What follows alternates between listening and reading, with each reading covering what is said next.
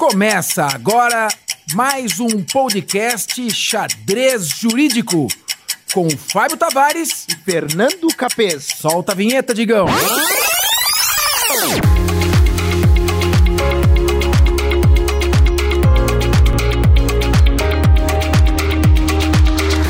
Ouvintes, sejam todos muito bem-vindos. Começa agora mais um podcast, o Xadrez Jurídico, e hoje iremos conversar com o juiz federal, Dr. Mauro Sales Ferreira Leite, sobre crimes previdenciários. Professor Mauro, seja muito bem-vindo. E antes de apresentá-lo aos nossos ouvintes, vamos dar início ao nosso primeiro bloco. Qual é, Fábio? Começa agora o Torre de Notícias. Solta a vinheta, Digão. Capês, recentemente, a Comissão de Constituição e Justiça e de Cidadania da Câmara dos Deputados aprovou que o trabalhador pague a perícia médica em ação contra o INSS. Caso o cidadão vença a ação, terá o valor restituído no final do valor. Com isso, os trabalhadores que tiverem o benefício por incapacidade negado pelo INSS terão que arcar com as despesas da perícia médica. Capês, de acordo com o texto aprovado na Câmara dos Deputados, só serão isentos as pessoas de baixa renda, com renda familiar mensal per capita de até meio salário ou até três salários, é o que dispõe o projeto de lei. Nesses casos, o Poder Executivo Federal será responsável pelo pagamento da perícia médica. A proposta agora segue para o Senado Federal e, caso seja aprovado, entrará em vigor ano que vem, em 2022. Com isso, meus amigos, o texto também determina que o segurado recorra à junta de recursos antes de procurar a justiça. Doutor Mauro, doutor Fernando Capês, querido amigo, na minha humilde opinião, não irá refazer a perícia médica do INSS. O órgão administrativo não irá impor isso. Sem mencionar que a decisão da Câmara é absolutamente desumana, já que atinge principalmente os trabalhadores que já tiveram benefício por incapacidade negado, que está adoecido e que não estão recebendo nenhum salário. Para que, quem não sabe, os benefícios que exige a perícia médica do INSS são o auxílio acidente, o auxílio doença, o benefício de prestação continuada, o BPC que nós conversamos até aqui em uma outra oportunidade, aposentadoria por invalidez e pessoas com deficiência com doença grave que pretendem receber pensão por morte. Capês, contigo. Fábio, isso é muito complicado, mas vamos acompanhar de perto para mantermos nossos ouvintes informados. Pois, diferente de você, eu tenho uma ótima notícia. O Superior Tribunal de Justiça determinou no final de junho que os herdeiros e pensionistas podem pedir a revisão da aposentadoria de segurados do INSS, o Instituto Nacional do Seguro Social de todos aqueles segurados que já morreram. Assim, os filhos podem receber a pensão com correção de pagamentos. Isso pode ser feito mesmo que essa pessoa não tenha questionado em vida o valor do benefício pago pelo órgão. Assim, a justiça garante que os pensionistas e os herdeiros possam receber os salários atrasados da aposentadoria que eram pagos pelo INSS. Já o órgão, por meio da sua consultoria jurídica, informou que está analisando os procedimentos que serão executados por conta desta decisão. Decisão se cumpre o INSS. O INSS já, já realiza revisão de pensão para corrigir falhas no cálculo da aposentadoria. Porém, espertinho, só paga atrasados da pensão e não da aposentadoria original. Só para deixar claro, esta decisão do STJ é fundamental para uniformizar a jurisprudência. Temos um juiz especialista hoje aqui, já que esse direito já era concedido em alguns tribunais, mas negado em outros. Na prática, as revisões são feitas normalmente quando há erros na contagem do tempo de contribuição não contabilização de período de insalubridade, reconhecimento pela Justiça de vínculo de trabalho que não havia sido reconhecido pelo INSS, erro no salário de contribuição, dentre várias outras situações. Para finalizar, quando posso pedir a revisão do INSS, hein? Quando? Até 10 anos após a data de início do pagamento da aposentadoria do segurado que morreu. Se o pedido for aceito, o herdeiro pensionista receberá somente o valor referente aos últimos cinco anos de atraso. Quando a revisão da aposentadoria do falecido é aprovada, os pensionistas passam por um recálculo do valor de seus benefícios. Aqueles herdeiros que não têm direito à pensão por morte são os filhos maiores de 21 anos, desde que não sejam deficientes ou inválidos, e recebem só atrasados, ou seja, serão calculados sobre a diferença entre a quantia que era paga e o novo valor. Olha que tema interessante aí, meu querido amigo Mauro Sales um dos mais brilhantes e corajosos magistrados da Justiça Federal. Uma justiça que tem se mostrado parceira da população, defendendo a população, agindo com rigor quando tem que agir com rigor, e o Mauro Salles é um clássico exemplo do juiz rigoroso, inflexível no cumprimento da lei, mas responsável. E ele tem um, uma grande qualidade ele lê os autos. E além disso, é um grande constitucionalista, um brilhante penalista e se aventurando aqui, nós estamos nos aventurando um pouquinho na sua área, hein? O que, que você achou dessa notícia do STJ, do comentário do Fábio Tavares? Dá uma palhinha para nós aqui. Exemplo de magistrado em nosso país. Professor Fernando Capês, professor Fábio Tavares, é, preliminarmente bom dia. Para mim é uma honra estar aqui sentado à mesa com dois gigantes né, na área jurídica. Eu me sinto particularmente honrado, porque o professor Fernando Capês é uma grande referência para mim. Eu, eu só me tornei juiz porque, em um determinado momento, passei pela doutrina de Fernando Capês, desde o tempo das edições Paloma. Estou quase entregando né, minha própria idade. Essa é antiga, não é? A nossa. desde o tempo das edições Paloma.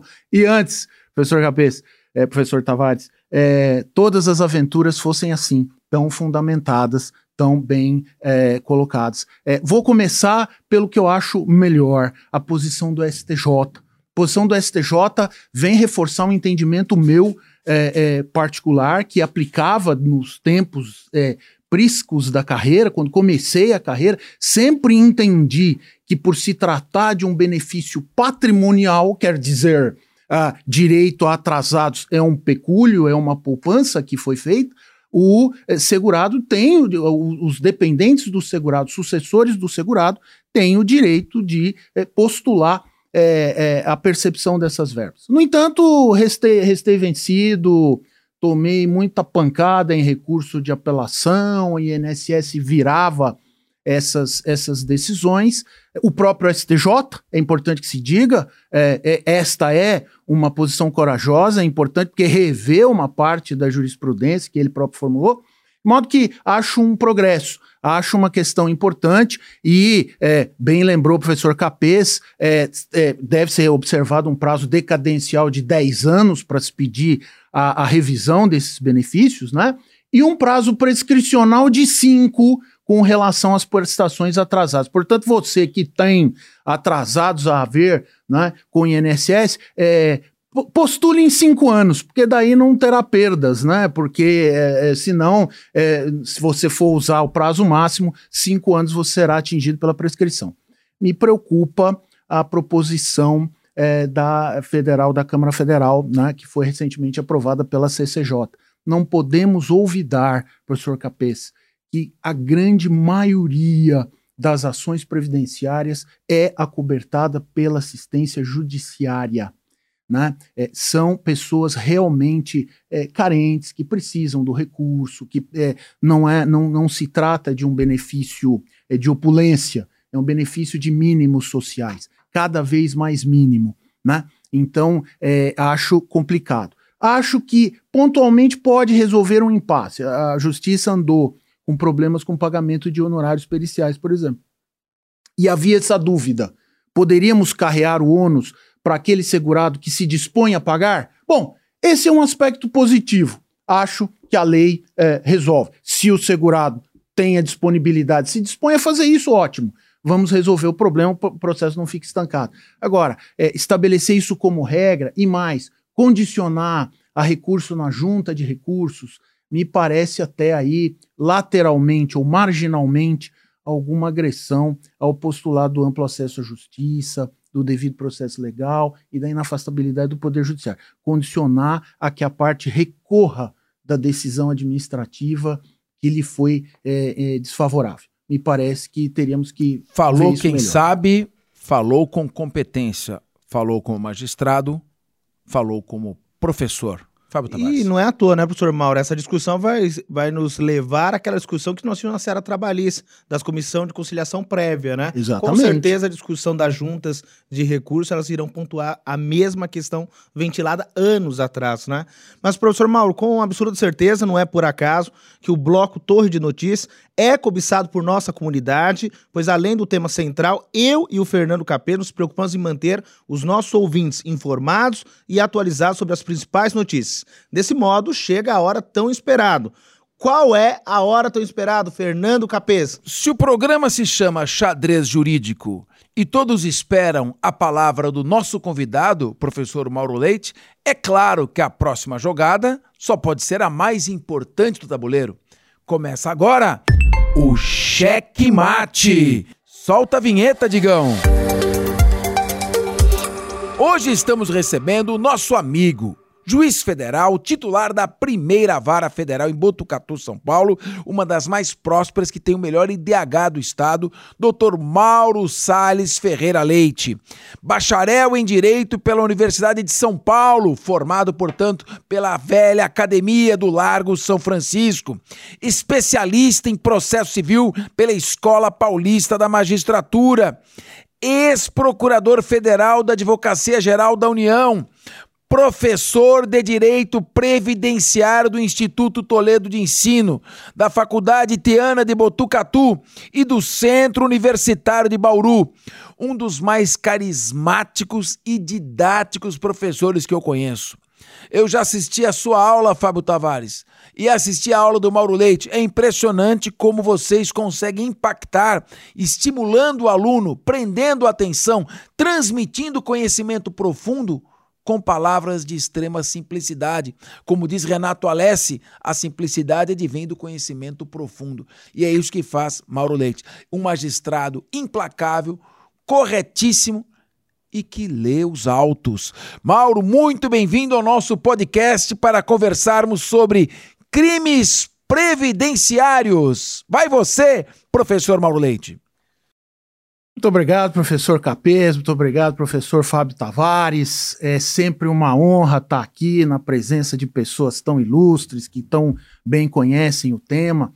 Vamos falar hoje, é, é, primeiro, meus elogios a vocês e meus agradecimentos, não só pela oportunidade, bem como pela visão né, é, de, de abrir espaço para um tema tão importante, para um tema tão caro à sociedade hoje. Costumo dizer aos meus alunos, a minha querida Iteana de Botucatu, também aos meus alunos do Centro Universitário de Bauru, é, que nenhum presidente da República que haja sentado na cadeira não perdeu algumas noites de sono por causa de previdência social. Né? Então, é, hoje, cada vez mais, é um tema é, central em debates políticos, na, na, na, na, campanha de sucessão presidencial. Quer dizer, é, é, um, é um tema central da sociedade brasileira e é um tema, Capês, extremamente judicializado. É um tema que cada vez mais a justiça vem construindo né, a ordem jurídica plasmando, moldando a ordem jurídica nessa área. Né? A judicialização previdenciária é efetivamente uma, uma realidade. É, o que é previdência? É, previdência é uma das três, dos três aspectos da, da, da grande organização da Seguridade Social. A gente sabe, a Constituição Federal, a partir do artigo 194, regulou a ordem social. Né? E o primeiro capítulo da ordem social se chama lá Seguridade Social. A Seguridade Social ela tem três grandes é, facetas, três grandes áreas, três grandes segmentos de atuação do Estado. Primeiro é a saúde, regulamentado artigo 196 e seguintes. Né? Saúde universal, gratuita, igualitária. Né? Estamos vendo aí a, as inflexões necessárias para se implementar a saúde, saúde a cargo do Estado, né? por exemplo, questão de vacinas. né? Temos que ter a, a, atuação do Estado no aspecto regulatório, tá aí a Anvisa, que não me deixa mentir, né? Como também no aspecto de dispensação, de fornecimento dessa, dessa vacina, desse imunizante para a população sem custo algum, né? Isso passa por medicamentos, medicamentos para câncer, medicamentos genéticos caríssimos. Isso é judicialização da saúde, também é um tema muito importante no direito é, da Seguridade Social. O outro é, doutor é, Fábio Tavares lembrou muito bem, o âmbito da assistência social, né? Assistência social é aquela prestação eh, eh, do Estado em favor daquele que não tem mínimos sociais, que está numa situação de vulnerabilidade social, que está numa situação de risco social para si próprio. Né? E a terceira perna desse grande conjunto da Seguridade, então vamos lembrar: saúde e assistência, a terceira perna é a Previdência. A Previdência ela se presta a cobrir riscos futuros né? Cobrir idade avançada, cobrir uma invalidez, cobrir uma, enfim, uma situação de aposentadoria, né? Porque a gente sabe, a população sabe, o seu ouvinte sabe que a inatividade leva a uma dificuldade de manutenção da vida, uma vez que interrompa-se a atividade laborativa remunerada. Como é que a pessoa vive no momento? Então, ela precisa ter um pecúlio, ela precisa ter um seguro ela precisa ter uma previdência para o futuro. Qual é a diferença básica entre essas três? E eu vou reduzir essa diferença ainda mais, vou quebrar um pouco mais essa diferença.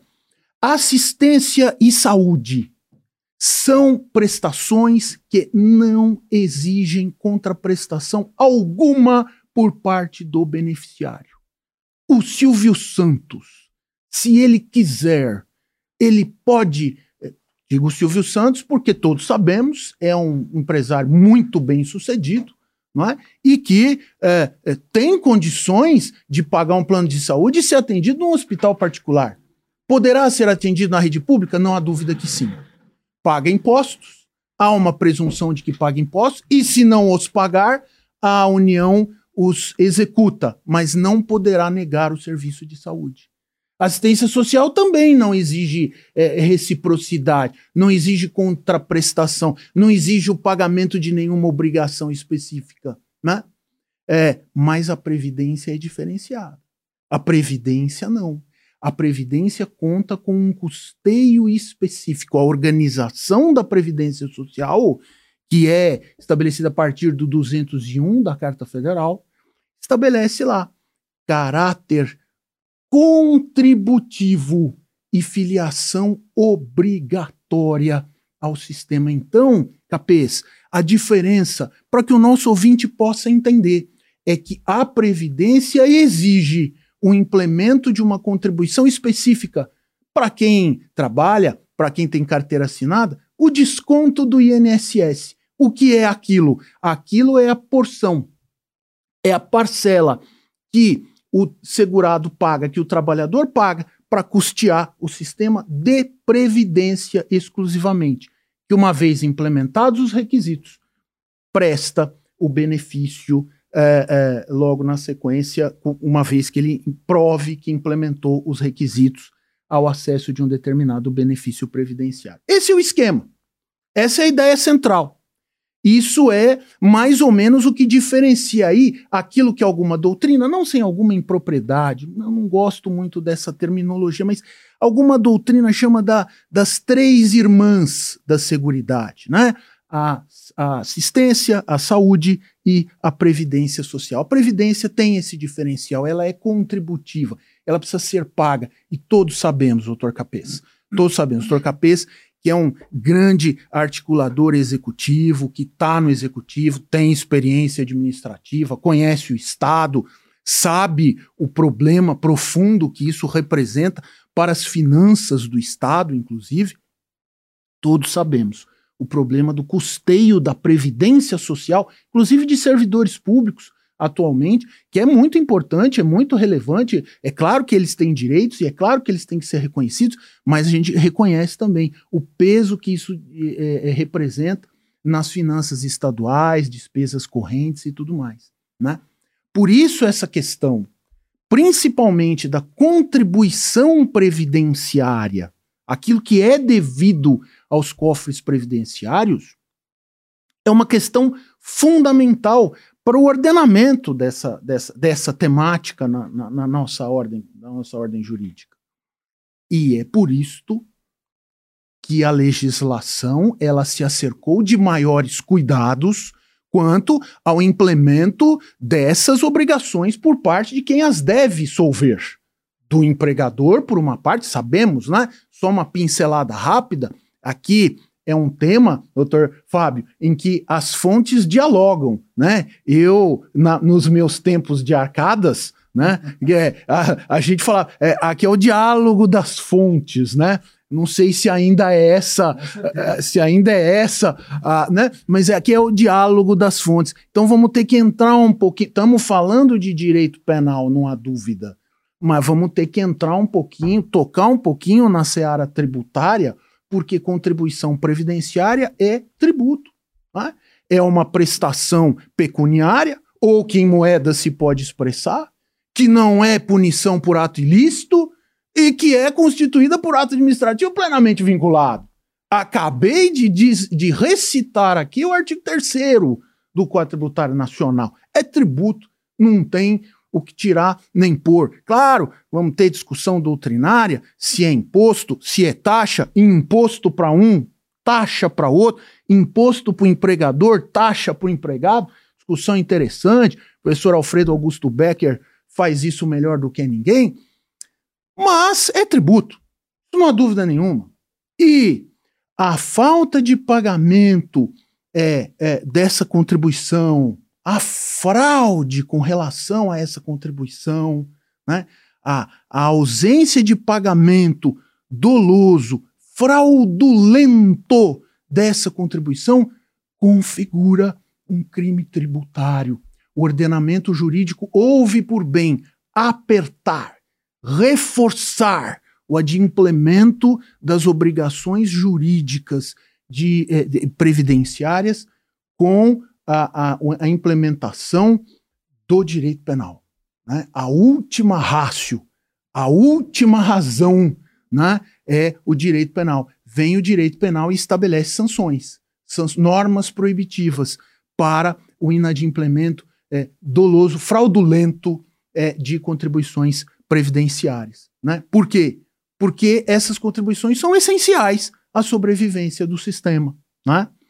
É claro que é, poderíamos até usar, professor Capês, se me permite, aí vamos entrar numa discussão jurídica, poderíamos, se não houvesse previsão específica, considerar que as contribuições previdenciárias, tributos que são, estão abarcadas pela Lei 8.137 de 90, crimes tributários de forma geral, tanto que muitas das previsões é, da Lei 8.137 são, vamos comentar aqui, aproveitadas pela, pela, pela, pela tipificação legal que cuida dos crimes previdenciários. Não há dúvida disso. Mas o legislador tratou a matéria especificamente. Ele preferiu dar um tratamento específico para as contribuições previdenciárias estrito senso. Estou falando para vocês, vocês sabem, claro, todos nós, estou sentado aqui na mesa de profissionais é, que conhecem muito bem essa matéria. Estou falando é, preliminarmente, vou começar, se me permitem, pelo artigo 337-A do Código Penal. O artigo 337-A do Código Penal prevê três figuras de crimes previdenciários, né? Supressão ou redução de contribuição previdenciária que seria devida, porque, um, inciso um, basicamente, não vou ficar recitando aqui é, precisamente, mas precisamente por quê? Porque ele deixa de registrar alguém que deveria ter registrado como funcionário, aceita o serviço do profissional, paga o salário e não faz o registro e não declara para a Receita Federal. É o famoso por fora ele presta serviço, é o colaborador por fora sem o registro. Ora, isto o sistema considerou que é uma figura penal. Se há uma prestação de serviços dentro da empresa para a pessoa jurídica, esse profissional deve ser registrado. Deve ser registrado e a parcela referente ao, à Previdência Social deve ser descontada e recolhida. Se contrata, se utiliza o trabalho e não recolhe, incide na figura do artigo do inciso 1 do artigo 337A. Mesmo que, mesmo que, doutor Fábio, que o profissional peça. Isso é comum, capês. Isso é muito comum. Olha, você não me registra não, porque a parcela do INSS, ela, para mim ela faz diferença. Você me paga, aí, né? Fica bom para você, porque você não recolhe. Fica bom para mim, é ruim para os dois. Sabe por quê? Porque eles podem brigar. E aí eles vão para o justiça do trabalho. E aí vai reconhecer o vínculo e aí o juiz do trabalho vai falar: "Mas peraí, e o registro que devia ter sido feito lá em, quando começou tinha contribuição a recolher, não? É, tinha. E o que aconteceu com essas contribuições? É, não foram. Bom, então serão agora. Né? Eles pedem um ofício para a Receita Federal, o empresário vai ter que pagar. O empregado, o empregado terá descontada da sua remuneração o valor correspondente e mais, haverá uma instauração de notícia crimes junto à Polícia Federal que vai abrir um inquérito. Aqui em São Paulo, por exemplo, há um departamento específico da Polícia Federal, que é a DELEPREV, a Delegacia dos Delitos Previdenciários, que vai é, abrir o um inquérito e processar essa denúncia. E essa denúncia, nesse caso específico que estou relatando aqui aos doutos, é, é, sairá pelo artigo 337A, inciso 1. Mesmo que, então, isso precisa ficar entendido. Isso é muito importante para o dia a dia do empresário, da vida empresarial, da vida da empresa. Isso tem uma consequência muito nefasta. O empresário não pode aceitar isso. Ah, mas eu fiz porque o próprio empregado me pediu. É, não faça. Não vai dar certo. Isso, em geral, não dá bom. Né? Vai dar um resultado complicado para você lá no final. Então, é, precisa ver esse compliance. Cada vez mais as empresas trabalham com compliance cada vez mais as empresas precisam dedicar atenção a isso. Quero também fazer aqui uma, uma um adendo, Capê, se me permite, é, com relação, né, e acho que essa é uma questão criminal, que acho que você poderia é, explorar bem, quando a, a, essa ausência de registro ela se dá por motivo de não frustrar benefício incompatível que é percebido pelo segurado no âmbito da Seguridade Social. Vou dar um exemplo. Eu vou dar um exemplo que eu acho que o exemplo é mais fácil de entender. É, o sujeito é, é, é, é beneficiário de seguro-desemprego, por exemplo. Está lá recebendo seguro-desemprego, tal, foi demitido, né? Está recebendo seguro-desemprego. Seguro-desemprego é benefício de caráter nitidamente previdenciário, previsto na Carta Constitucional, artigo 201, inciso 3 não há dúvida, está lá. Desemprego involuntário tem que ser coberto pelo regime de previdência. Isso não há dúvida nenhuma. Tudo bem. Ele vai, durante esse período, está recebendo o seguro, consegue um emprego consegue uma proposta, vem alguém falando, olha, você, é motorista, vai trabalhar para mim e tal, você vai receber tanto. Ah, ah. Não, tudo bem, recebo, mas você não me registra não. Porque se você me registrar, cruza os dados lá na, no pagamento e aí eu deixo de receber o seguro, entendeu? É isso, fica essa situação. Quando então o empresário não registra, a pessoa continua recebendo o seguro e o salário. Só que, novamente, isso é uma vida de risco. Isso deve ser evitado. Porque ele fez para beneficiar o empregado. Ele faz, faz. Muitas vezes faz. Mas ele não está fraudando mesmo assim a, está, o, o, a União, no ele caso? Ele está fraudando, ele está. Ele, e mais, e mais. Temos entendido nesse caso, professor Capês, que estamos diante de um concurso de crimes, um concurso formal de crimes. Né? um crime previdenciário, estrito senso, porque deixou de registrar aquele que era devido, e mais, um estelionato contra a Caixa Econômica Federal. Vamos lembrar aqui, Caixa Econômica Federal que paga o seguro-desemprego, é ela quem paga o seguro-desemprego, né? Precisamos lembrar disso também. Está recebendo o seguro-desemprego e está trabalhando. E está trabalhando. Está fraudando a Quer dizer, Previdência e, e- e- o órgão pagador. E o órgão do pagador, e vamos lembrar, é um órgão pagador público, é uma empresa pública federal, constitui uma figura qualificada de estelionato, está previsto no parágrafo 3 do artigo 171 do Código Penal, né? É um banco público, né? Então, na realidade, é, quando acontece essa situação, temos entendido que o favorecido, os, favorecidos, os transgressores é, incidem em duas figuras criminais é, em concurso formal, né? o delito contra a ordem tributária do artigo 337-A, mais. Mediante a Hum. mesma conduta. Exatamente. E é concurso formal imperfeito. Somos as Imperfeito, penas. claro, concordo. Pior ainda. Somam-se as penas. Agora, é. uma pergunta, professor. Aqui o artigo 337A diz: suprimir ou reduzir Isso. contribuição social, previdenciária e qualquer acessório mediante as seguintes condutas: Isso. omitir de folha de pagamento da empresa ou de documento de informações previstos pela legislação previdenciária segurados empregado, empresário, trabalhador avulso, trabalhador autônomo, ou este equiparado que lhe prestem serviço. É folha de pagamento de empresa. Isso. E no caso, se for folha de pagamento de pessoa física, não de uma empresa? De pessoa física, professor Capês, na verdade, a- o tratamento penal foi diferenciado, né?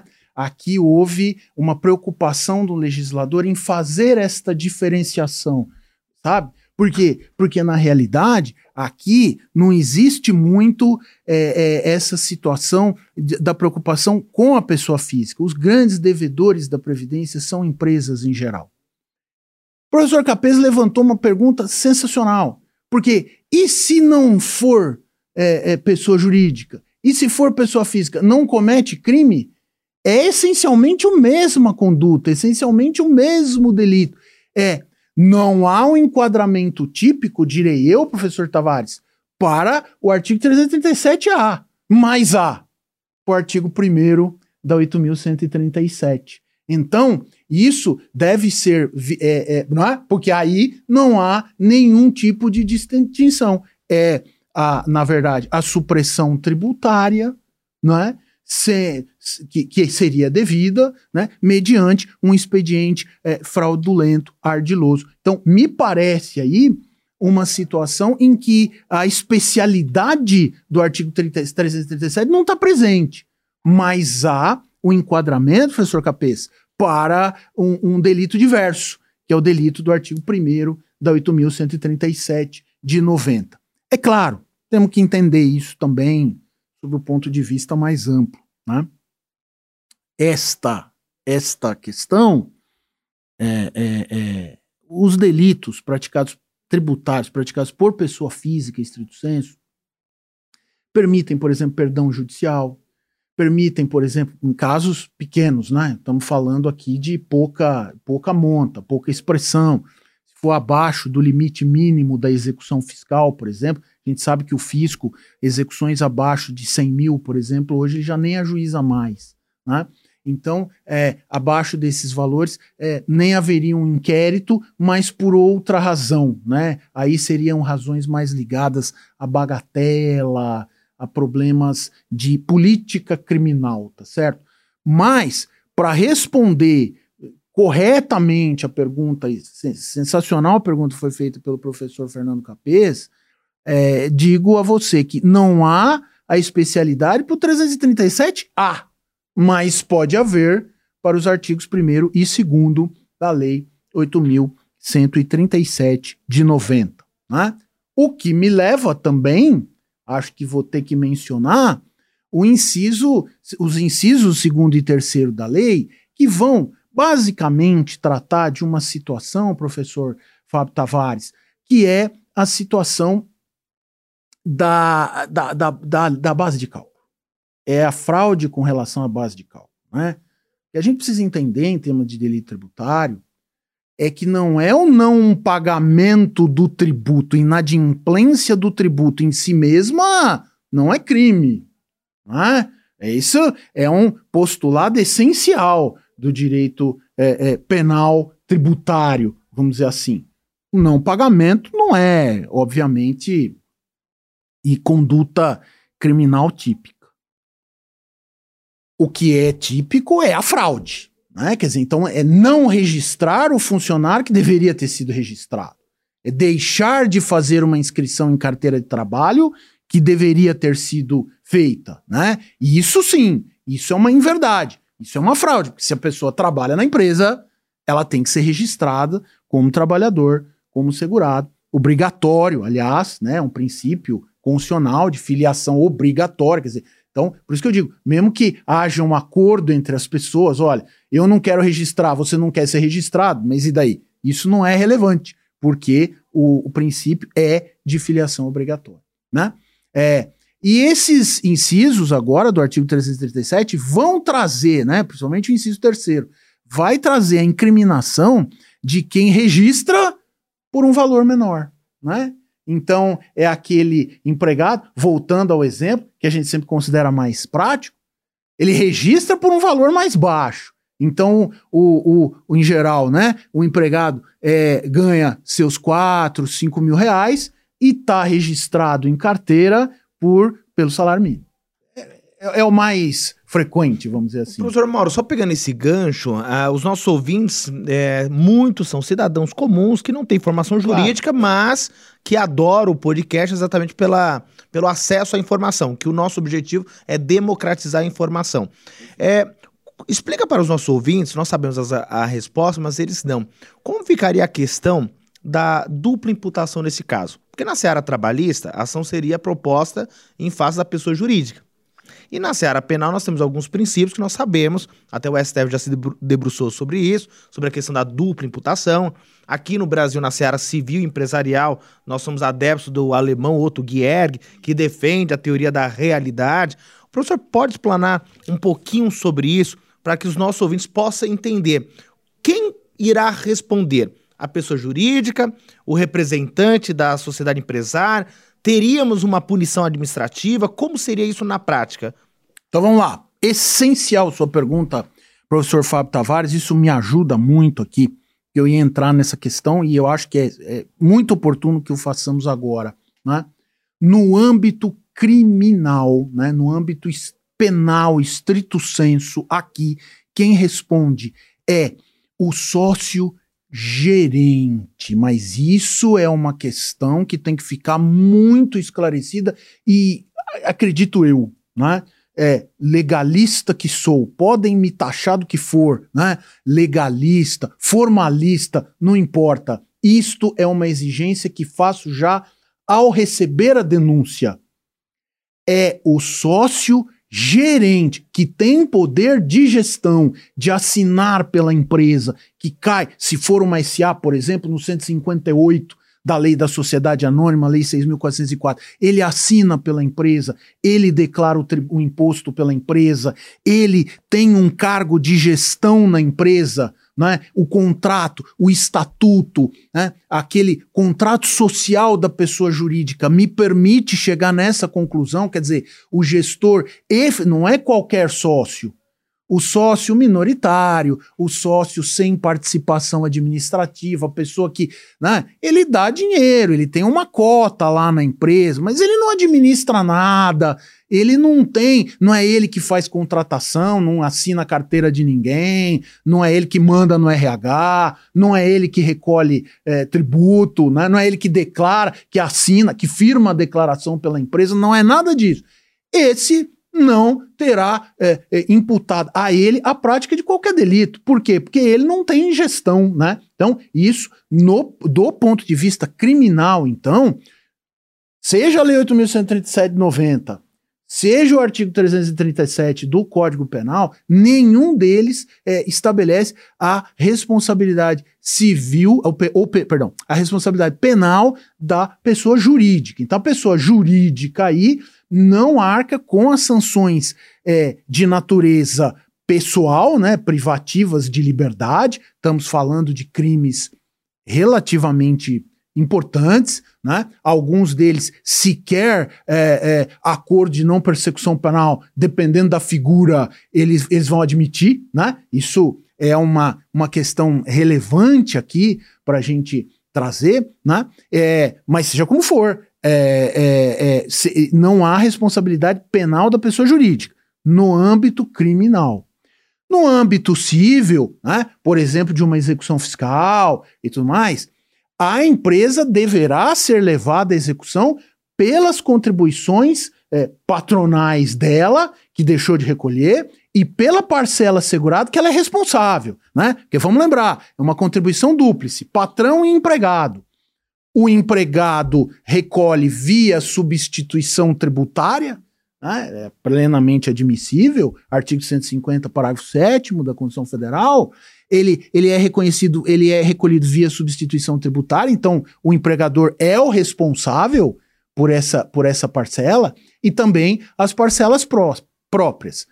Claro, lógico, isto pode ter sido, professor Fábio, acertado já na Justiça do Trabalho. O INSS muitas vezes faz, consegue fazer o recolhimento na Justiça do Trabalho, na Justiça Trabalhista. É reconhecido o vínculo, né? Patrão empregado, e o INSS vai lá e já faz o desconto sobre o valor devido daquilo que seriam as contribuições previdenciárias devidas. Se ele já recebeu na Justiça do Trabalho, não cabe o ajuizamento de execução fiscal. Lógico. Senão, estaríamos diante né, de uma dupla falta para o mesmo fato. Né? Dupla falta existe em tênis, não em direito, tá certo? Então, aí não pode haver isso. Se ele, então, se o contribuinte com relação a qualquer das parcelas, parcela empregado ou empregador, consegue demonstrar que já pagou, se ele já pagou, ele pode abater, tirar isto do montante que está sendo exigido na execução fiscal, o que pode baixar muito o valor exequendo ou, quando não, né, é, é, é, até extinguir a própria execução fiscal por ausência de título na medida em que já recebeu aquilo. Né? Respondi, acho que acredito que a questão. Respondeu à altura, professor. Ah, brilhante, brilhante. Ah, não, eu agradeço, é, é muita responsabilidade né? A cadeira aqui é quente. Mas enfim, e estávamos então nessa, nessa questão aí do, do, do, do, do artigo 337, né? E é, é, veja bem, quando há então essa redução da base de cálculo, né? Quer dizer, o sujeito é contratado por um valor e é registrado pelo valor do salário mínimo, aí, obviamente, uma fraude tributária. Né? Para a gente ser assim, bem exemplificativo e simples. É equivalente àquela situação que a pessoa vende uma casa por 500 mil reais e vai ao cartório e declara que aquela venda foi por 50 mil reais. Claro, você vai pagar o tributo, mas é óbvio que você vai pagar menos, porque você está mexendo, né? A base tributável é menor, logo o tributo também é menor. Figura típica para delitos de natureza previdenciária, tá certo? Artigo 337-A3, né? Reduziu a base de cálculo, omitiu parcialmente, ainda que parcialmente, diz a lei, omitir, ainda que parcialmente, é, rendimentos tributáveis configura figura típica desse delito e, portanto, sujeita o infrator às é, é, é punições que estão previstas na legislação. Claro, né? Vou reforçar aquilo que já disse uma vez. Precisa haver né, a responsabilidade, é preciso que ela fique clara a responsabilidade do sócio gestor, do sócio gerente do empreendimento. Né? Com relação ao artigo 337A, professor Fábio, depois a gente vai voltar com relação a isso, mas rápidas passagens, rápidas pinceladas, só para o nosso ouvinte entender, a discussão é basicamente essa. Ela não, não, não sai muito disso. Gostaria de mencionar rapidamente aqui, então, o artigo 168 A do Código Penal, que é a famosíssima, é até mais famosa do que o 337, apropriação indébita previdenciária, né? Apropriação indébita previdenciária, então, voltando, né? A gente precisa conhecer o mecanismo de recolhimento né, previdenciário, é uma parcela que é paga por duas fontes ela é paga, o custeio, né? A gente usar essa linguagem, que é uma linguagem que está muito em, em, moda hoje, o custeio previdenciário é feito de duas fontes. Ela parte do empregador, que paga uma parcela da nossa, dessa contribuição, e a outra parcela é paga diretamente, recolhida pelo segurado empregado que está contratado. Então, os dois é, recolhem.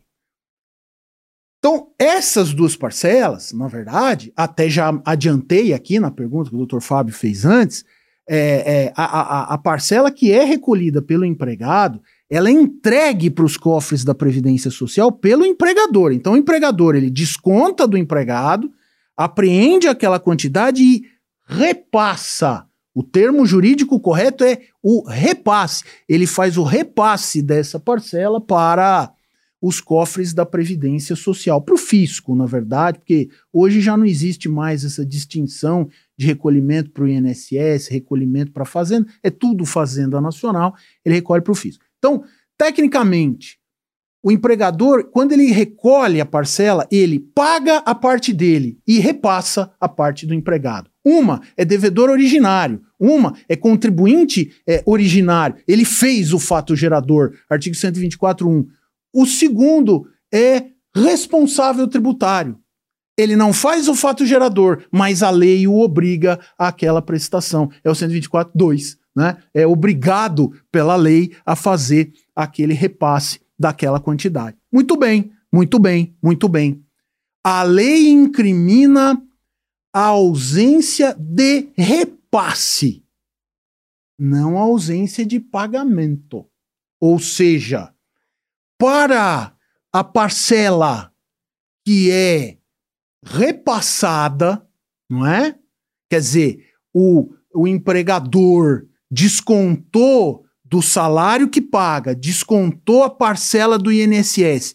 Se ele não repassa essa parcela, isto configura o crime do artigo 168-A. É ausência de repasse, não ausência de pagamento. Se ele deixa de pagar, por exemplo, isso fica caracterizado pelo levantamento tributário se ele deixou de pagar a parcela dele só a cota empregador, não há crime. Pelo menos não o do artigo 168A.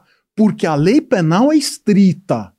A lei penal deixa isso muito claro. É deixar de repassar e não deixar de pagar. São coisas, aí, nesse caso, muito diferentes. E aí, professor Tavares, o profissional da advocacia deve prestar muita atenção, porque eu vejo um uma fauna de equívocos. Infelizmente, um oceano de equívocos. Outro dia me debrucei num caso em audiência em que advogada nova ainda, né, mas que graças a Deus terá uma vida é, triunfante na advocacia, ela veio, excelência, conseguimos parcelar. Não me diga, puxa vida, que bom, porque sabemos, delito tributário que é, o crime previdenciário, uma vez que parcele o débito, suspende a persecução penal na fase em que estiver até a sentença. Suspende o inquérito, suspende a instrução criminal, só não suspenderá depois de, de proferida a sentença de primeiro grau, porque aí a, a prestação estatal já está concluída. E ela, olha, suspendemos, parcelei, parcelei. Vou lá ver, parcelou a cota empregador estava o cliente sendo processado pela ausência de recolhimento da cota empregado, né? Aí disse a ela, falei, mas doutora, prestou atenção na natureza da parte? Como assim na natureza? Ele estava devendo lá para previdência. Eu fui lá e parcelei o que dava para parcelar. Eu falei, não, mas aí então não vai ter a eficácia criminal que a doutora está ah, esperando, infelizmente. Infelizmente porque essa parte não se enquadra na definição penal. Né? Aqui é deixar de repassar e não deixar de pagar. Sabe, professor Tavares, professor Capês, eu recebo sempre na sala de audiência e eu tenho muito orgulho de fazer isso, porque eu acho que é um dos papéis sociais mais importantes que a gente consegue exercer. Recebo alunos da nossa graduação, das faculdades da região, temos muitas, temos em São Manuel, base importante lá que temos também, pertence à nossa subseção judiciária, vem os alunos, às vezes, eu, essa, essa, essa temática tributária, é, precisamos, doutor Fernando Capês, é, insistir. Porque fica uma dificuldade muito grande. Às vezes os alunos têm uma dificuldade muito grande, eu me preocupo com isso. Sentam os alunos lá para assistir às audiências e eles são obrigados a fazer relatórios.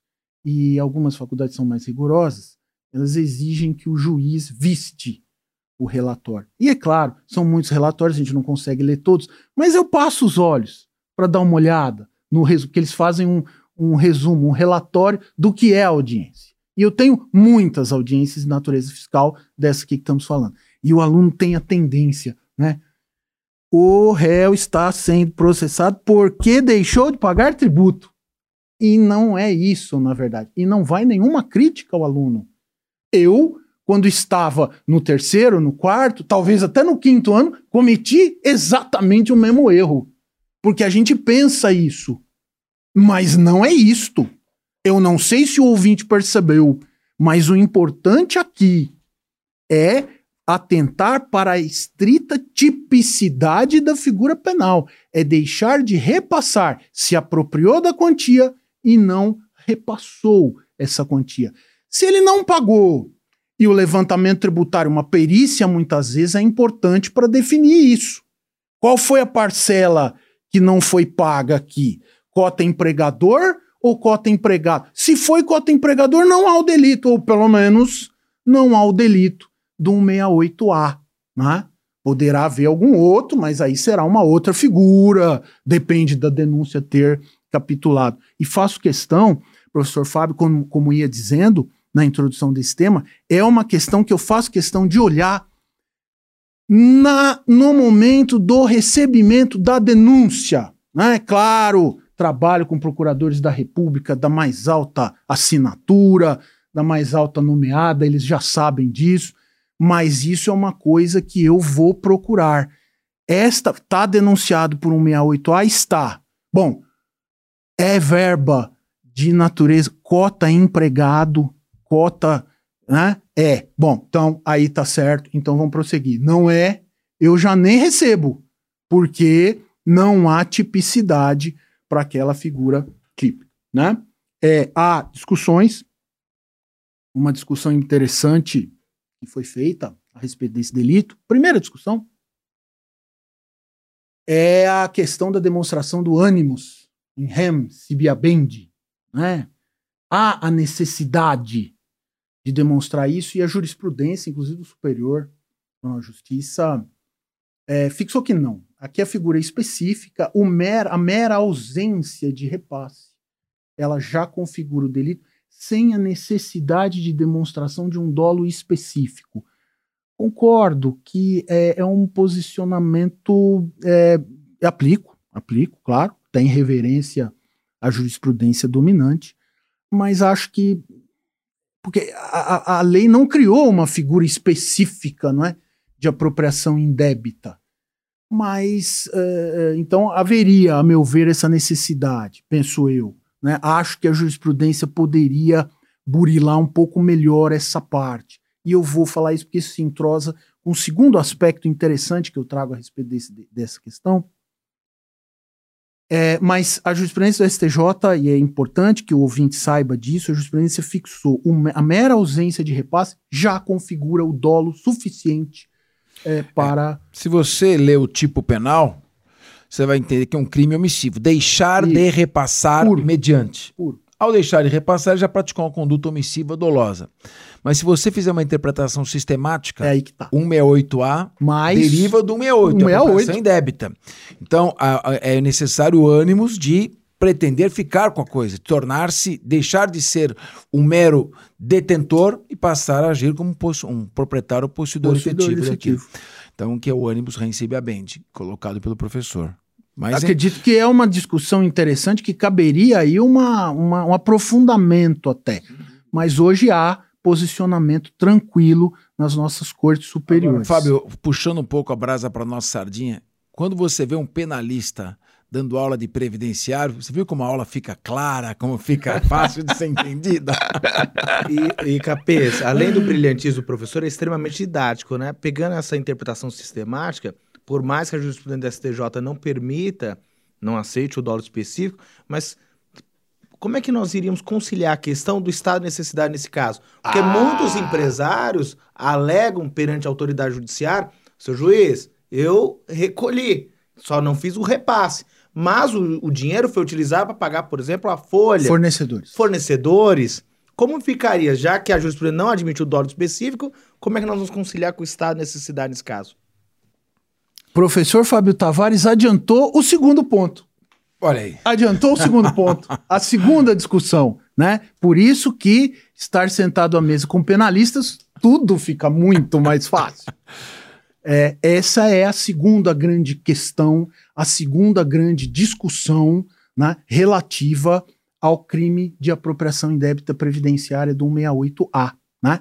A realmente é muito é, utilizada esta, esta, esta tese das dificuldades financeiras da empresa, na verdade, a, a, a tese da, vamos dizer assim, da aquilo que alguma doutrina refere, também acredito que não sem alguma impropriedade, doutor Fernando, é, relativo aqui àquilo que se chama de estado de necessidade exculpante. Na verdade, é uma inexigibilidade de conduta diversa, seria isso. Uma ausência de culpabilidade, porque, eh, bem mencionou o professor Fábio Tavares, olha, eu não tive opção, eu estou devendo, eu realmente fui para o mercado bancário, estou captando dinheiro a juros, a situação ficou complicada, né? houve uma queda na minha, na minha, no meus, na minha, meu faturamento, enfim, tal.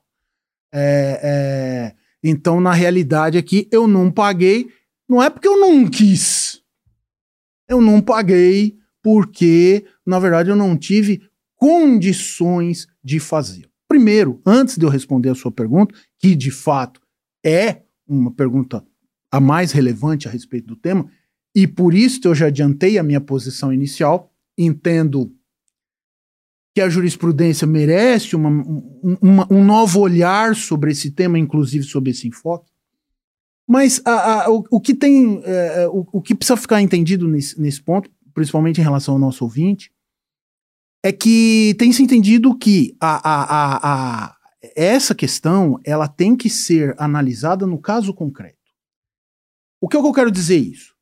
Dificuldades empresariais normais, quer dizer assim, olha, eu tava com a minha lojinha de roupa lá, pô, de repente hum, abriu uma CIA do outro lado da rua e não foi mais ninguém na minha loja, né? É, isto é uma dificuldade normal de mercado, válida, é um risco permitido e isso devia estar dentro da sua previsão empresarial.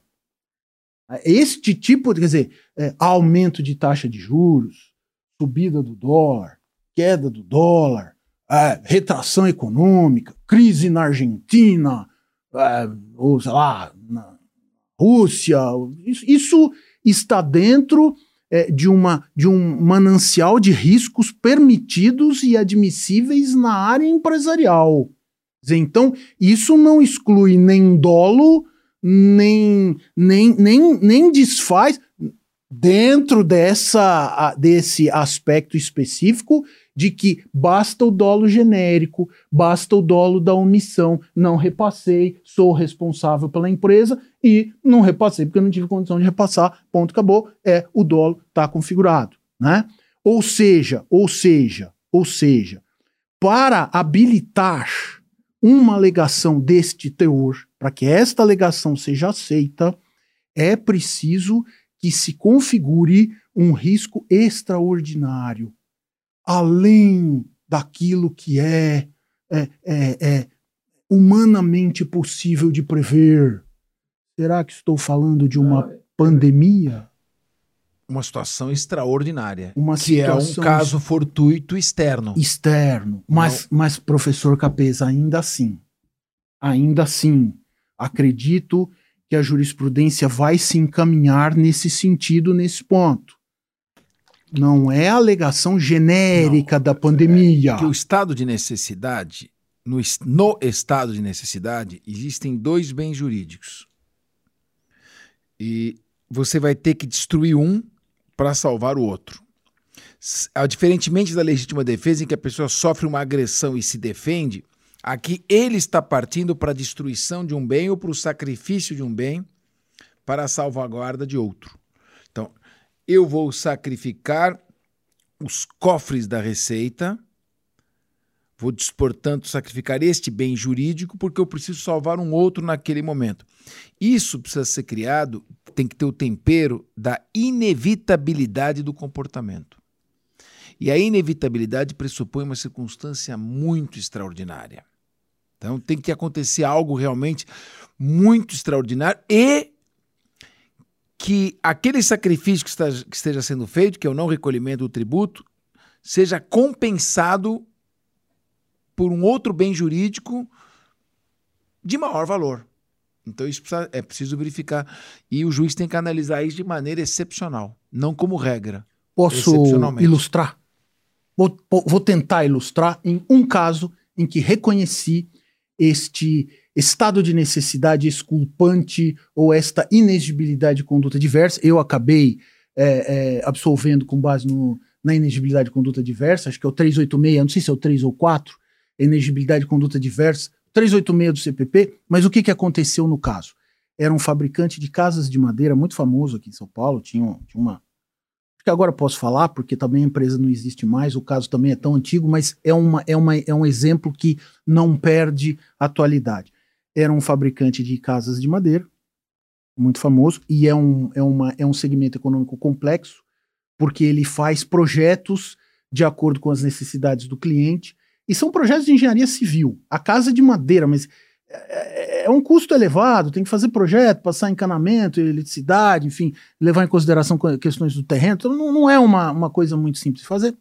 E é, deixou, entrou no artigo 168A, de fato, eram verbas é, pertencentes a segurados, que não houve o repasse, e a tese era esta.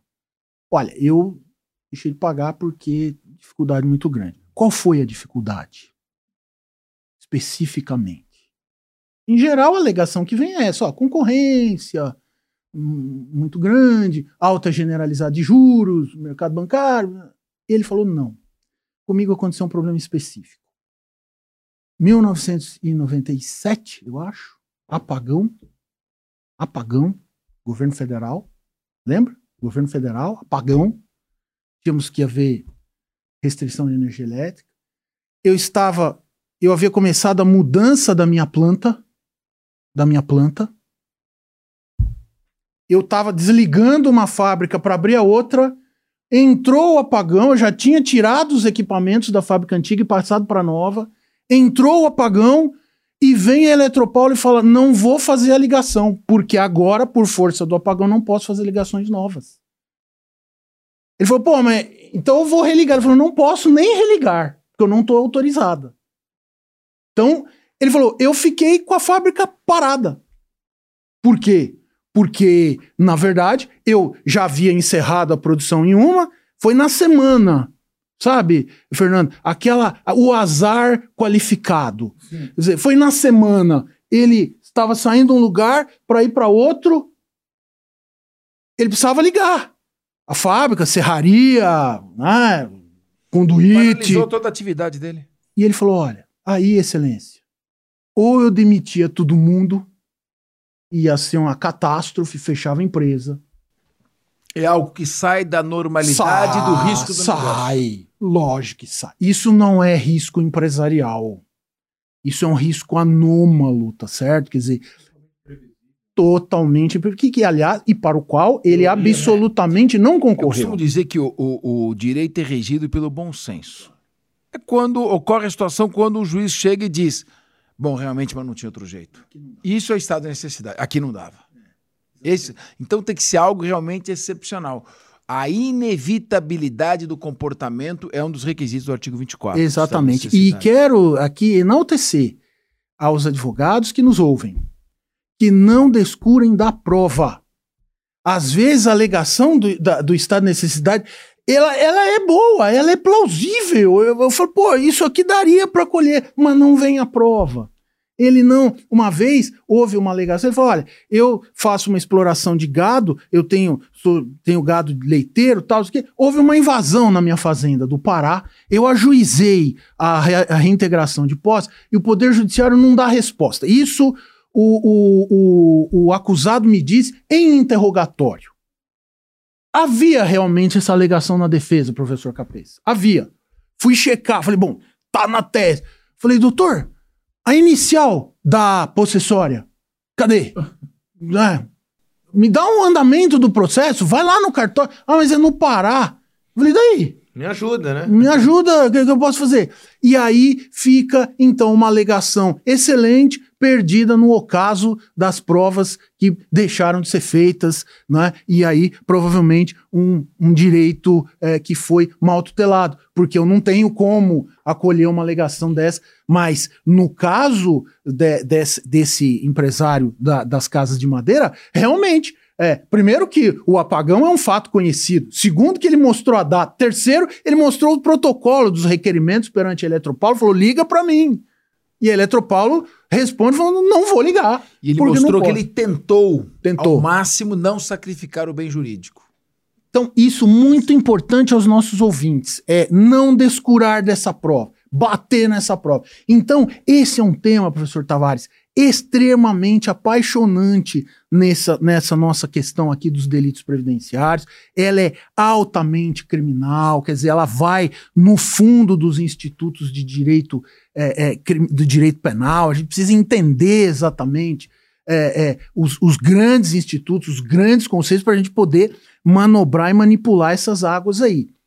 E por isto eu formei a minha convicção já há alguns anos, né? De que, na verdade, nós temos eh, talvez esta contradição em termos aí eh, com relação ao problema do dolo específico. Né? Me parece que nesse caso, né, ou nos casos em que não ficasse muito bem comprovado né, que realmente eh, havia a, a, questão do ânimos em rem sibiabende, porque há esses casos, há casos de devedores contumazes que não recolhem porque não querem. Não recolhem porque não querem mesmo. Reco contrata os funcionários, contrata os empregados pela empresa que já está quebrada. Ele já porque ele já sabe que a hora que vier a execução não pega nada. Ele já sabe disso. E já recolhe de caso pensado. Né? É, fica aquela situação estranha que até é, dá um pouco de lavagem de dinheiro, é aquela lavagem que não dá muito para comprovar, né? É, mas aqui eu já estou falando de um outro tipo de criminalidade, bem mais grave, em que é, é, é uma empresa que só tem funcionários e não tem faturamento. Faturamento é zero. E uma outra empresa que só tem faturamento e não tem funcionário. E, e o sócio, quadro societário, é comum, parcialmente comum, familiar, não é verdade? Então, aí você vê que tem. Aí você vê que efetivamente você surpreende essa situação. E aí, para mim, o Animus em Ramsey Biabend é absolutamente é, claro, tá certo? Não tenho o que discutir. Agora, muitas vezes, olha, eu tenho uma fazenda, invadiram, eu tentei a reintegração de posse, o Poder Judiciário não responde. Poxa, me traga isso. Essa é uma alegação plausível. Uma alegação. Professor, é, pegando esse, esse gancho em relação aos. Se nós olharmos 168A, o sujeito ativo desse crime é qualquer pessoa. É, vamos imaginar a seguinte questão, jogar um desafio. O contribuinte, ele literalmente foi lá e pagou a guia, só que o agente bancário não repassou. Nesse caso, o empregador, no caso aqui, ele estaria absolutamente isento Não há dúvida de responder. Nenhuma. Só que o agente bancário, ele seria enquadrado num 68A ou num 68A para primeiro? Só para esclarecer para os nossos ouvintes essa questão. Acredito que, acredito que, se não for um erro, né? É, Se mas não for um só erro. fazendo um parênteses, o agente é, bancário não repassou, tá? Ele não se repassou para se apropriar. Para se apropriar. o se agente apropriar. bancário. Você pagou a guia e o agente bancário não repassou. É, eu, eu acho que seria o parágrafo primeiro, lógico. Não, não há como. Porque eu até acredito que não se trata de um crime de qualquer pessoa. Eu tenho entendido, e, e vou enfatizar isso nesse momento responde pelo crime o sócio gerente com poder de gestão efetiva. Nesse sentido, é quase, me corrija, doutor Fernando, quase um crime de mão própria. Porque se o sócio gerente não tiver poder de gestão, sequer a denúncia eu recebo. É, porque aí é que me parece o seguinte: quem tem a obrigação de fazer o recolhimento da Previdência, e, portanto, quem comete o crime de deixar de recolher a Previdência é aquele que poderia fazer, é o empregador. O, no caso, o funcionário, ele, tá, ele teve, o dinheiro entrou na conta bancária Do empregador. do empregador. Ele está fazendo um furto. Ele está tá, retirando, é. não tem nem a detenção daquilo, ele está furtando Exatamente, aquele é um estelionato. seria. É, ele está pegando, ele está subtraindo aquele valor. Eu Mas joguei isso aqui nem se no dá ar. Não, débito. Eu joguei essa provocação porque o professor falou em relação à prova. E os advogados têm que tomar Isso. muito cuidado. Porque eu já ouvi casos Eu na também. Justiça Federal que vem a denúncia, quando vem a resposta à acusação, o empresário fala o seguinte, mas eu paguei, eu tenho as guias. Aí quando nós vamos se identificar, o agente bancário não repassou. Permita-me só uma. Essa é a, a grande questão. Permita-me isso só eu trouxe uma. pra vocês essa, essa bucha. E eu até, doutor Fernando, Mas não, é que não ele excluo. pega a guia, ele paga aqui. Ele, o, o empregado, o empregador pega a É guia. pagamento. Faz o pagamento. repasse Em favor de quem? do fisco. Do fisco. Então já está na conta do fisco. Não, Ele mas não, não, mas ele não fez. No, no momento em que a conta vai transitar, na hora que vai operacionalmente, ele não faz o recolhimento? Então, Mas como é que é feito isso operacionalmente? Eu tô aqui, eu vou fazer o recolhimento. isso. Eu passo para um o meu escritório de fazer um- contabilidade fazer isso. Certo. Porque cai até o dia 15 e tal. então, Eu passo para Passei por contabilidade. o escritório de contabilidade e põe no bolso. Eu passei. Apropriação em débito. não. Aí que tá, aí que tá. crime eu não próprio. excluo. Eu E não o excluo empregador- a, pro- a possibilidade de uma apropriação indébita comum. E não existe esse crime na modalidade culposa. Não há, claro. Então o fato é atípico. Se houver Para o um para o erro. empregador é fato Sim, atípico. já julguei nesse sentido. Agora, é claro que precisa ver se a, se a alegação procede. Aí o doutor, Ah, né, que é um magistrado que lê os autos, vai provavelmente verificar e separar o joio do trigo. Não, isso é a, o se mínimo. você não lê os autos, você não consegue separar o joio do trigo. É o mínimo que Mas se espera Paulo da Leite atividade judicante, É não mínimo, é, né? Fernando? Isso nem dá pra gente, pra gente discutir, não é verdade? Mas era, era, eram basicamente essas coisas. E eu acho muito interessante, eu até já julguei. Julguei uma vez um caso de apropriação indébita previdenciária em que a situação era muito assimilada e, na verdade, a empresa, a, a empresa, né, o, o representante, o sócio-gerente da empresa conseguiu comprovar que estava alterando o escritório de contabilidade. E ele pagava assim. Ele tinha um escritório de contabilidade num lugar, foi e aí venceu e ficou, e o escritório ficou com o dinheiro. Foi um erro. Olha, tanto que depois a gente recolheu, a gente pagou lá com multa e tal. E isso também, quero só fazer um adendo muito rápido, se permitir, muito rápido. Sim, marginal. Essa é uma daquelas ações em que o direito penal, novamente o diálogo das fontes, o processo penal vai muitas vezes depender de uma prejudicialidade externa. Por quê? Porque isso está sendo discutido no cível. Né? Então, às vezes, há uma dificuldade de recolhimento. Então, o advogado ele precisa ter isso em mente. Olha, para eu atacar o problema, por exemplo, é, de uma falta de dolo ou de uma demonstração de um erro, eu ajuizo uma cível para tentar recolher aquilo que não foi por engano. Consigo uma ordem para isso junto no processo criminal, pô. Aí eu acredito que, se houver é, hipótese, nem a denúncia é recebida. Excepcional, professor Mauro. Para encerrar esse bloco, professor, fala um pouquinho para os nossos ouvintes a questão da súmula vinculante de número 24. Supremo Tribunal Federal, é, essa é uma súmula muito importante que é, diz o seguinte: vamos dar rápidas pinceladas aqui no tributário. Né? A gente sabe, né, basicamente, que o processo de constituição do crédito tributário ele tem basicamente duas fases, duas grandes etapas, do fato gerador até a, a, a, notificação do sujeito passivo no âmbito administrativo, dizendo que ele deve pagar alguma coisa lá num prazo. Então, a primeira fase. Essa é, uma, é a fase, é, vamos dizer assim, de constituição né, do crédito. Né? Sabemos todos, durante esse período corre prazo decadencial contra o fisco, ele tem cinco anos, aí tem uma divergência toda, como é que conta esse prazo, não vamos entrar aqui. E aí, uma vez notificado, o sujeito passivo, ele pode, ele pode. Duas condutas possíveis, doutor Fábio. Pode. Ou três, pagar. Ou impugnar este lançamento administrativamente, levar isso né, a, uma, a uma revisão desse ato, sob qualquer aspecto. Ele pode dizer que o fato gerador não aconteceu, que o contribuinte não é ele, que ele não é responsável, pode falar qualquer coisa. O alíquota, a base de cálculo, está errado. E ele pode não fazer nada, simplesmente deixar o prazo passar e tal. Se ele abre uma discussão administrativa, esse processo vai longe, vai ser discutido até o trânsito em julgado. Se ele paga, ou se ele é, já não deixa, não faz nada, esse crédito tributário ele está consolidado administrativamente. Né? Ele, ele é, há um trânsito em julgado administrativo e a administração não pode mais revê-lo. Ok? Uma vez consolidado na esfera administrativa, o fisco tem cinco anos para juizar a execução fiscal e aí o prazo é de prescrição e não de decadência. O que diz a súmula 24 do Supremo?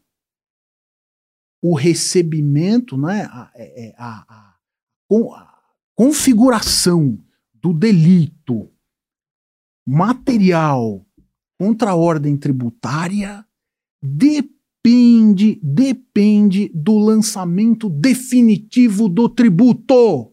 Ou seja, precisa chegar no final, ou porque o contribuinte podendo não fez nada, ou porque ele impugnou na via administrativa, a administração respondeu e a resposta foi é, contrária às pretensões dele. Precisa haver, assim, diz a súmula, um trânsito em julgado administrativo. Decisão definitiva do processo administrativo de lançamento. De lançamento. Tem que terminar. Tem que terminar. E a discussão que se estabeleceu foi que a, a, o precedente foi julgado num caso de artigo 1 e 2 da 8.137. Crimes tributários, vamos dizer assim, é, típicos ou estrito senso. Isto se aplica aos delitos previdenciários? Não há dúvida. Né? Contribuição previdenciária é tributo, não há motivo para que não se aplique a súmula. Então, hoje eu considero e oriento não só meus alunos, mas minha equipe também na Justiça Federal, é, que, que, que, faz isso muito bem, é, e precisamos ter o trânsito em julgado administrativo. Se não houver. É porque é o seguinte, Fábio: o, o, é crime você suprimir ou reduzir. ou reduzir o tributo. Como é que você vai saber se você suprimiu ou reduziu o tributo se ainda o tributo não foi não foi constituído, não terminou o processo de seu lançamento definitivo. Então, é um, para mim, não é nem condição objetiva de punibilidade. punibilidade. É um elemento do tipo. É um elemento do tipo. Elementar. É, é, é, o tipo não foi. Não se caracterizou a elementar supressão ou redução. Não é. terminou ainda o processo administrativo de lançamento. Devendo só se acrescentar aí, justamente por isto. Justamente por isso. Temos entendido, até com base na aplicação da súmula vinculante 24, que quando há impugnação do crédito na via administrativa, e esta impugnação muitas vezes demora a ser julgada, né? pode ir até o CARF em Brasília. Por exemplo, CARF é o Conselho Administrativo dos Recursos Fiscais. É a última instância administrativa, no âmbito da Receita Federal, de julgamento de impugnações de crédito. Pode ir até o CARF. Isso, em geral, às vezes demora muito tempo. Mas temos entendido, com base no 116.1 do Código Penal, que no período em que se discute o crédito administrativamente, não corre a prescrição. Por quê? Porque o Ministério Público não pode agir. O Ministério Público, com base na súmula 24, ele não tem ação. Se ele ajuizar, eu não vou receber. Porque não tem o trânsito em julgado. Então, diz lá o 116 do Código Penal, ó, não corre a prescrição.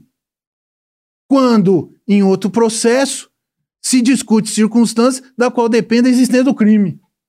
Né? Então, me parece que nesse prazo, muitas vezes vem a alegação da prescrição, no 68A, por exemplo, no 337 e tal, vem a alegação de prescrição. Fala, Pô, mas o fato é, sei lá, de 2008, cara. É, mas você tem que descontar o período em que, né? Porque nesse período, realmente, não corre nem prescrição e nem decadência. Tanto no âmbito tributário quanto no âmbito penal. E no âmbito penal, o Ministério Público não tem ação. Professor, excelente. Depois dessa verdadeira aula, só chamando o nosso terceiro e último bloco. Começa agora. Gambito da Rainha. Solta a vinheta, Digão. Queridos amigos, professor Mauro, professor Fernando Capesa, a minha dica é sobre o tão esperado concurso do INSS que deve ser realizada, acredito eu, antes das eleições do ano que vem, 2022. Inclusive, essa é a fala do presidente do órgão, Leonardo Rolim. Estão previstas cerca de 7.575 vagas, divididas entre o cargo de analista de seguro social e técnico do seguro social. Cerca de 6 mil vagas serão para técnico. Aqueles que passarem no concurso devem ter um salário inicial de 5.447 e os candidatos precisam ter concluído o ensino médio.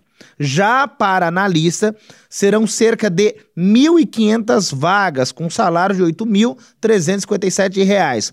Os candidatos devem ter ensino superior completo em cursos como arquitetura, administração, ciências sociais, comunicação, direito, engenharia, letras, pedagogia, psicologia ou serviço social. O último concurso realizado para o INSS foi em 2015, ou seja, já passou da hora de abrir esse concurso. Então, quem deseja garantir a vaga deve começar a se preparar agora mesmo, não é, Cabeça? Com certeza, Fábio. Muito boa a tua dica. E acho que também em homenagem ao nosso ilustre convidado, que deu uma aula fantástica. Fantástica. fantástica. Vamos fazer uma edição bem bonita desse programa, porque vai ajudar muita gente. Porque coisas difíceis e complicadas foram explicadas de maneira fácil. Tem que ter uma lei que proíbe quem não for bom professor de dar aula de previdenciário. Porque senão a matéria já é complicada, né? Penal a gente dá um jeito ainda, tá? Mas previdenciário é muito complicado. Se não for um bom professor, a pessoa não entende. E por isso, o querido Mauro Leite, o magistrado que lê os processos. A minha dica hoje é sobre agentes políticos. Nos estados e municípios que não tenham regime próprio de previdência social, Fábio, os seus servidores são segurados obrigatórios do regime geral da Previdência Social, que é administrado pelo INSS. Acredito que todos os estados tenham um regime próprio de previdência. Os estados, amigo. No entanto, nós temos mais de 5 mil municípios. No estado de São Paulo são 645 municípios. 200 são municípios com menos de 10 mil habitantes. Não tem uma grande estrutura. Então, esses municípios que não possuem previdência própria, como é que fazem? Conforme os servidores vão sendo pagos, caberá à municipalidade fazer a retenção das contribuições previdenciárias, aquelas que devem ser repassadas ao INSS. Os servidores estaduais e municipais ocupantes de cargos exclusivamente em comissão também entram nessa categoria. Eles são segurados do INSS. Então você tem ocupantes de cargo em comissão e servidores efetivos de municípios com pequena estrutura que não tem regime próprio. Bom, conforme eles vão sendo remunerados, o poder público também deverá reter o valor dessas contribuições. Ô Mauro, toda essa explicação é para fazer a seguinte pergunta: se o servidor estadual municipal for segurado do regime geral de previdência social e o poder público não estiver repassando ao INSS o valor das contribuições, o governador ou o prefeito poderão responder pelo delito do artigo 168, letra A, parágrafo 1 do Código Penal? Na minha opinião, sim. O ente público é considerado empresa para fins da legislação tributária.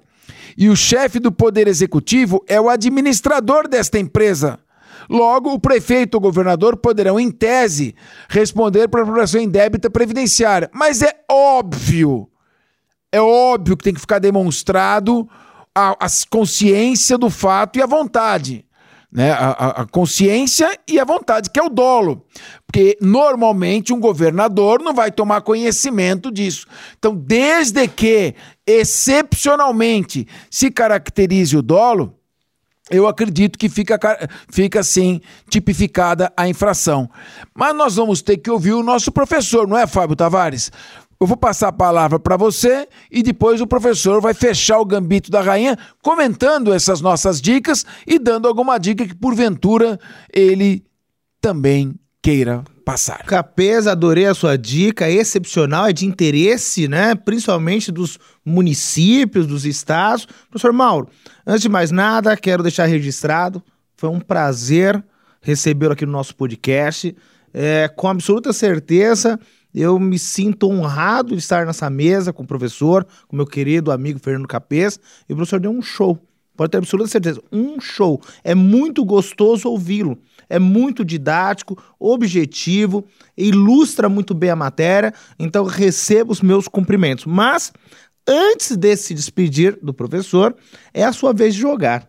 Qual é a sua dica para os nossos ouvintes? Posso começar com os nossos prefeitos? Perfeito. Eu vou ter que comentar isso porque eu me sinto é, assim, provocado, né? Nós estamos numa situação, né? O, o, a nossa Constituição Federal ela, ela consagrou o municipalismo. Né? O município é onde o cidadão vive.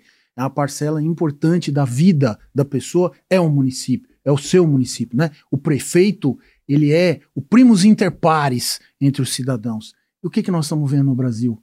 Municípios quebrados, municípios falidos, desesperados, não só com a carga tributária, previdenciária, mas a quantidade de obrigações na área de segurança, na área de saúde. Né? Municípios, muitas vezes, municípios pequenos. Eu sou juiz federal em Botucatu. Botucatu é uma cidade grande, é um centro médico de referência, mas nós temos vários municípios pequenos lá e muitos prefeitos é, professor Capês, professor Fábio, com graves problemas administrativos em relação à previdência dos seus servidores, em relação a, a, a, a questões ligadas à saúde, à segurança social, segurança pública, tudo isso é muito grave, muito difícil. Claro, grandes capitais nem se fala, porque aí o, os problemas são muito maiores, né? Embora a arrecadação maior, os problemas e os gastos são muito maiores. Claro, não há dúvida, né? A figura se aplica sim ao gestor público, não há dúvida, né? E uh, uh, não só sanções de natureza criminal, mas também de natureza de improbidade. Porque uma vez configurada o ilícito penal, né, também há a incursão nas sanções de improbidade, ainda reguladas, por enquanto, pela vetusta 8.429-92, em processo, em fase de revisão no Congresso Nacional revisão que, a despeito da crítica, inclusive fundamentada de alguns colegas meus e da minha entidade de classe, que é a JUF, é, mas acho que vem em boa hora, acho que ela já não atende mais aos anseios da, da, da sociedade brasileira. Mas, claro, esse ponto que o professor Fernando Capês levantou, logicamente, ele é a grande pedra angular dessa discussão. É o dolo, tá certo? Não desconheço algum caso de algum prefeito que tenha sido condenado efetivamente pelas sanções do artigo 168A, porque realmente, a não ser, sim, eu diria, uma vindita política, uma questão muito específica, mas não consigo ver uma razão muito específica para isso. Mas, professor Fernando, é, posso dizer que o interior de São Paulo, nesses 645 municípios, há um manancial muito grande querendo ouvi-lo a respeito desse tema, porque e essa é uma é uma é, um, é uma é uma freguesia muito importante, porque há realmente uma carência de conhecimento, de orientação, né? e porque o, ser, o, o, o, gestor público se sente numa posição de, de, de, grande desprestígio. Ele fala, pô, mas tudo em cima da minha mesa e ainda vou sair. Já ouvi de políticos do interior falando, não, não vou me candidatar a cargo do executivo, para quê? Para sair daqui com processo? E Você falou, não, ele falou da lei de improbidade. Se nós não dermos temperança e fixarmos critérios e parâmetros objetivos de interpretação, se continuar nessa base dos órgãos de controle, por exemplo, o Ministério Público, interpretar em probidade tudo o que quiserem, com base na questão principiológica, nós vamos afastar as pessoas decentes da vida pública. Exatamente. Porque é ato de improbidade administrativa qualquer violação ao princípio da moralidade, da legalidade, qualquer violação Nós podemos forçar interpretações que não fica um servidor público de nenhum dos poderes. Porque eh, eh, o radicalismo da interpretação decorre da possibilidade da largueza do tipo. O que é totalmente incompatível com é, ações de natureza é, é, penal. Não é? Quer dizer, a, a, lei penal é justamente o contrário disso. Na minha né? tese de doutorado, eu comparei os tipos da improbidade com os tipos penais e concluí que os tipos de improbidade são mais graves. Porque um pode levar, raramente levam a pena privativa de liberdade, porque estabelecem regimes abertos, semiabertos, ao passo que a improbidade decreta a morte civil do cidadão. Então, o, o, é claro, eu fui um promotor que trabalhei 15 anos na promotoria do patrimônio público e saí de lá com uma fama de rigoroso. Porém, é necessário que os tipos estejam bem definidos. Eu vi num debate, inclusive, um colega nosso do Ministério Público questionou o então presidente da Câmara, Rodrigo Maia, dizendo: Mas como é que eu faço no caso de um prefeito que contrata um parente, por exemplo? É necessário, então, que o nepotismo seja colocado, que não foi ainda por uma leniência do Congresso Nacional, no momento que vai se fazer a modernização da legislação, se inserir como ato de improbidade, porque hoje o que considera improbidade é uma súmula vinculante. Não é, professor? Mas eu, é, é, é, é importante a experiência dele, porque ele está conciliando o conhecimento teórico de professor com a aplicação prática de juiz federal. Isso que o senhor tem visto isso, então? Tenho visto pre prefeitos preocupados, é, políticos deixando a carreira.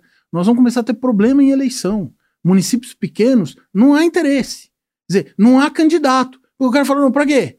Eu sou um cara de bem, eu vou ainda vou tomar um processo aí porque eu não sei, porque eu assinei, ou porque eu, o município não teve dinheiro para pagar, eu vou ser processado, né? E isso muitas vezes está levando sim a problemas graves, é, não é? De situações que ficam sem gestão ou em que justamente vai se candidatar o oportunista. Né? O Ou aquele que não tem nada a perder, ele não tem bens no nome dele, que ele já passou, não tem vergonha na então, cara. Vê, vê, bem que é uma legislação que foi concebida para tutelar a honestidade na vida pública, o uso desvirtuado, o excesso, não é? A, assim, a, a, a aplicação destrambelhada do, do, do, texto legal, que nem sei se é isso mesmo que diz, acho que muitas vezes não é. Você vê, você vê determinadas coisas, você fica em dúvida mesmo, né?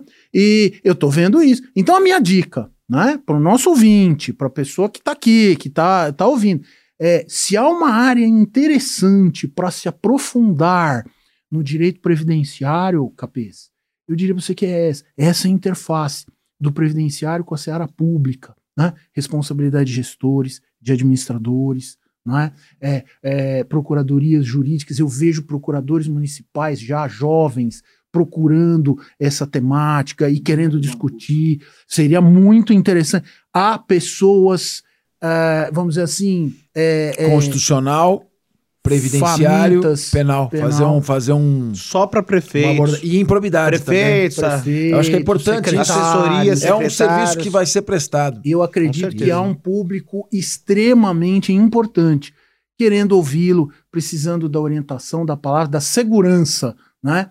De gente que realmente conhece, para poder orientar de uma forma que faça sentido, né? O que eu vejo muitas vezes isso hoje, é, o prefeito às vezes vem... É, Olha, eu, eu não sei no que, que eu entrei, porque pode acontecer tudo. E isso realmente prejudica demais a segurança social, a segurança jurídica. Professor Fernando Capé, suas considerações, agradecimentos finais. Olha, eu queria agradecer ao meu amigo Mauro Leite é, por esta essa aula magistral, essa aula magna uma aula repleta de conhecimento teórico aliado a exemplos práticos. A gente costuma dizer que o direito não está nas, nos livros eruditos empoeirados nas prateleiras. O direito está na vida, no dia a dia. E ele conseguiu trazer um tema que parecia abstrato para uma realidade do cotidiano. E foi, foi um podcast sensacional nós estamos muito lisonjeados e só nos resta fazer esse agradecimento e programar uma, uma volta do professor Mauro Leite aqui para trazer mais conhecimentos, porque realmente o seu cabedal é enorme. Professor Mauro, com a palavra para o encerramento. Professor Fábio, é, meu amigo professor Fernando Capês, para mim eu quero renovar aqui a minha extrema honra de ter sido convidado para participar dessa mesa, que já é uma mesa de altíssimo nível. Os, os convidados que me precederam não me desmentem, né? Acho importante a oportunidade, o espaço que foi dado para a Justiça Federal, para a experiência é, é, da Justiça Federal nessa área que é importante, é ela que julga, né? A, a, a, o espaço que me foi dado enquanto professor, né? as referências elogiosas. Quero dizer que estou à disposição né? para quando necessitarem, para quando quiserem tenho a vocês na mais alta consideração e é por isso que estou aqui. É, quero dizer que eu sempre digo, sempre ouço no início dos, dos anos letivos, não gosto de previdenciário, detesto essa matéria. Eu bato uma aposta com o aluno. Eu falo, você vai gostar. Não me procure antes do final do curso, mas está desafiado você vai gostar.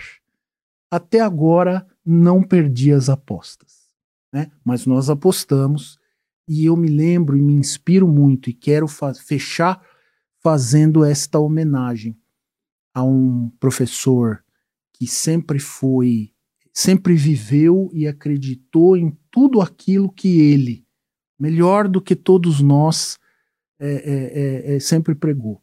Uma pessoa justa, honesta, correta, uma pessoa de bem, uma pessoa que honra seus compromissos e uma pessoa que, sobretudo, ama e vive o direito da forma como ele tão bem nos explica há muitos anos. O professor Fernando Capês é essa pessoa é uma pessoa que inspira, me inspirou, me inspirou enquanto estudante. Eu sou um pouco mais novo, porque eu, eu era das edições Paloma. Eu ainda tenho as edições Paloma. Espetacular. né? E eu faço disso um mantra para mim. Me lembro das aulas, me lembro. Eu acho que ninguém que, que é alguma coisa, que foi alguma coisa no direito foi imune às palavras, aos ensinamentos e à doutrina de Fernando Capês. Por isso que para mim é uma grande honra, como professor, como juiz federal, poder estar sentado aqui nessa mesa na companhia de vocês. É por isso que, amigos, renovo meus compromissos de sempre que for chamado, sempre que for interessante, estarmos juntos aí por aí nessa vida. Muito obrigado pela, pela, pelo convite, muito obrigado por tudo. É sempre emocionante ouvir esse tipo de palavras e, que nos servem de estímulo para continuarmos nessa seara. Se hoje tivemos, eu tenho dois alunos, ex-alunos que estiveram aqui, hoje eu tenho grandes colegas, brilhantes professores, com os quais hoje eu não ensino, mas aprendo. Chegamos ao fim de mais um podcast. Obrigado pela companhia e não se esqueça. Xadrez Jurídico é com Fábio Tavares. E Fernando Capês. Solta a vinheta e encerra, Digão.